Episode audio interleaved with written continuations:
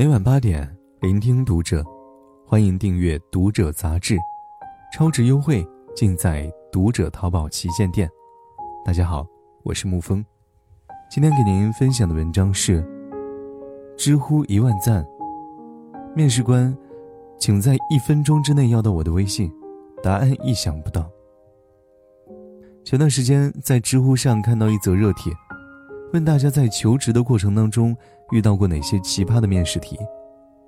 有人列举了这样一些问题：一根针掉入大海，如何取回？王科长今年九十八岁，十年后多少岁？如果我的裤子拉链开了，你会如何在不影响他人的情况下善意的提醒？有位答主分享了自己的面试经历，他去应聘一个销售岗位，最终进入了面试。面试官在最后问了三位求职者一个看似跟应聘岗位无关的问题：“如果我要你们在一分钟之内要到我的微信，你们会怎么做？”一位女生想了想，回答说：“入职后因为工作的关系，我们肯定有需要对接的时候，您可否把微信发给我，到时候方便跟您联系？”一位男生则抖了一下机灵，笑着跟面试官说：“您加下我微信，我给您发个红包。”剩下的一位戴眼镜的男生思考了十秒之后，对着面试官说道：“我认识一个业内出名的猎头，手上有许多不错的人脉资源。方便的话，您添加下我的微信，我将他的名片推给你，您也许会需要。”最后，据说是那位戴眼镜的大佬顺利的拿到 offer，原因不外乎是他懂得换位思考，抓住了面试官的痛点，而这对于一名销售来说是至关重要的。企业在面试求职者的时候，往往会很注重考察筛选学历外的能力，比如表达能力和反应能力、学习力和逻辑思维能力、系统思考能力和主动性，以及细节把控与说服力。这其中很大一部分能力都与情商有关。很多看似跑偏的面试题，其实背后都隐含了考察情商的深意。电影《当幸福来敲门》当中有这样一个场景令我印象深刻。威尔·史密斯饰演的克里斯，因为欠了房东的房租，只能免费帮房东装修房子。正在粉刷墙面的时候，警察找上门来，因为他停车罚单未付清，将他抓到警察局关了一晚上。不巧的是，第二天克里斯有个至关重要的面试，而他根本不急梳妆得体，换上西装。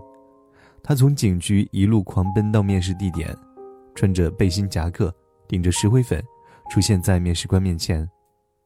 面试官打量着他，语气里有满满的质疑和失望。克里斯，如果有个家伙连衬衫都没有穿就跑来面试，你会怎么想？如果我最后还雇了这个人，你会怎么想？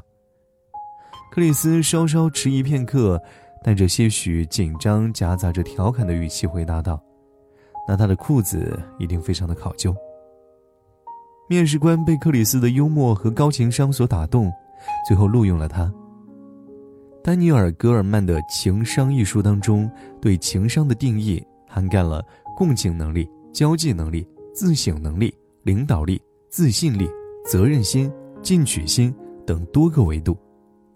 他提出，很多人在学校读书期间成绩一般，但步入社会之后。却成为了领袖人物，就是因为情商高。职场中，情商对于一个人的职业生涯的发展，也占据着至关重要的地位。有这样一项研究表明，情商会随着年龄的增长跟阅历的丰富而不断提升，而且可以通过后天学习加以塑造。两条建议帮助您在职场当中培养高情商：第一，学习向上管理。果壳网 C.O.O 姚迪讲过一个故事。二零零六年，他在雅虎负责一个产品部门，团队刚刚完成了一个新产品的发布，大家拼得很辛苦，工作完成的也不错。但是他在管理上比较苛刻，所以没有想到及时的表扬大家。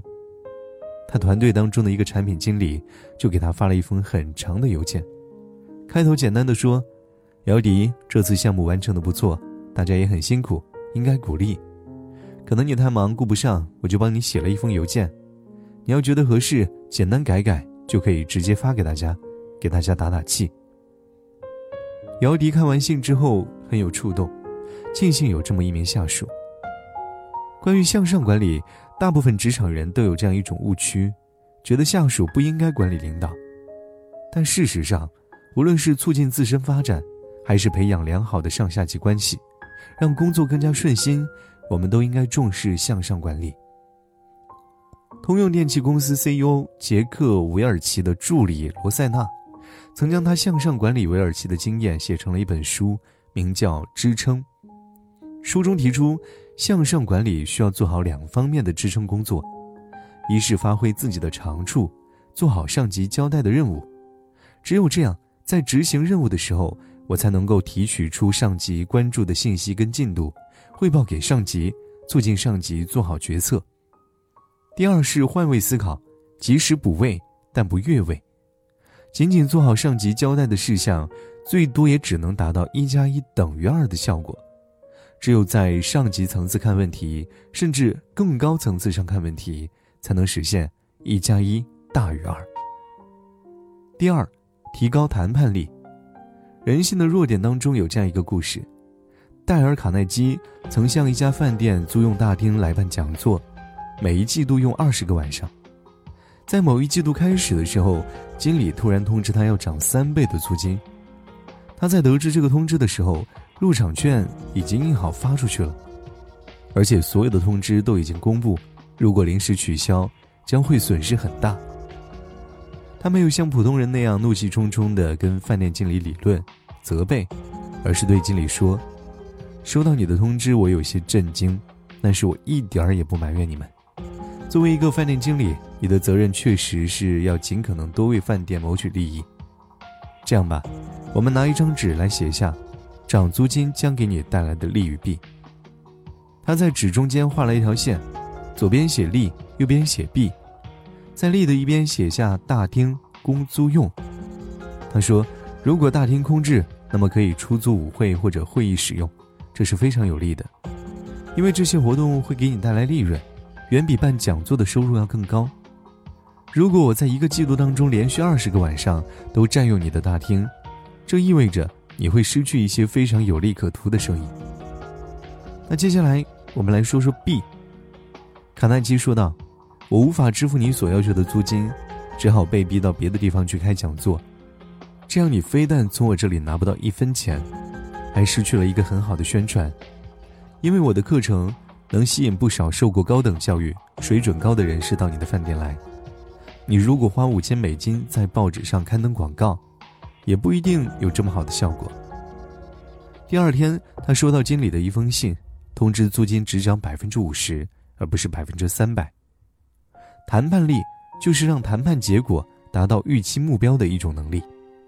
在职场中，优秀的人都能够发挥好谈判力，让方案。赢得上司或者同事的支持，我们只有学会探究人性的需求，提高观察力，掌握必要的谈判技巧，才能在各种谈判场合应对自如。